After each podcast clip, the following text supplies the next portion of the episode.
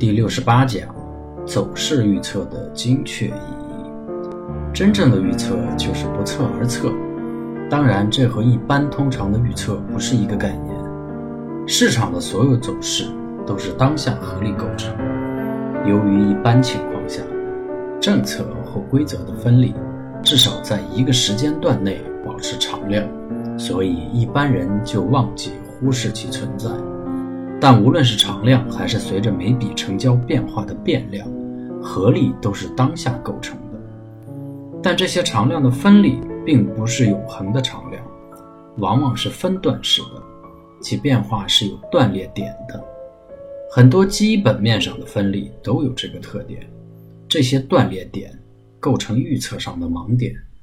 当然，进行基本面分析，对宏观面进行大面积的考察，可以尽量减少这些盲点，但不可能完全消除。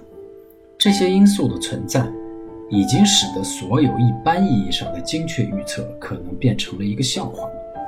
更重要的是，基本面上的因素也是合理的结果。政治、经济等等方面，哪个不是合理的结果呢？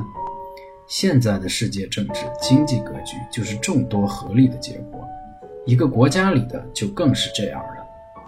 很多人一根筋思维，总是假设政策是一个上帝，是不需要合理，里边没有任何利益的斗争，所有结果都如同一个预设的机器给出的。所有一般意义上精确预测的理论。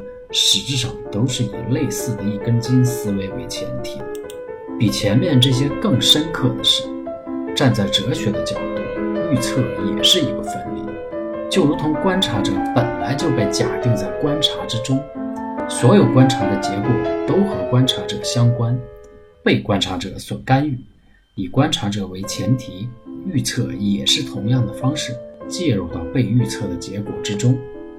正如同量子力学的测不准原理，任何关于预测的理论，其最大的原理就是测不准。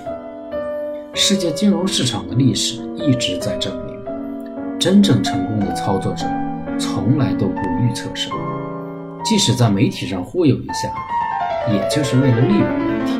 真正的操作者都有一套操作的原则，按照原则来，就是最好的预测。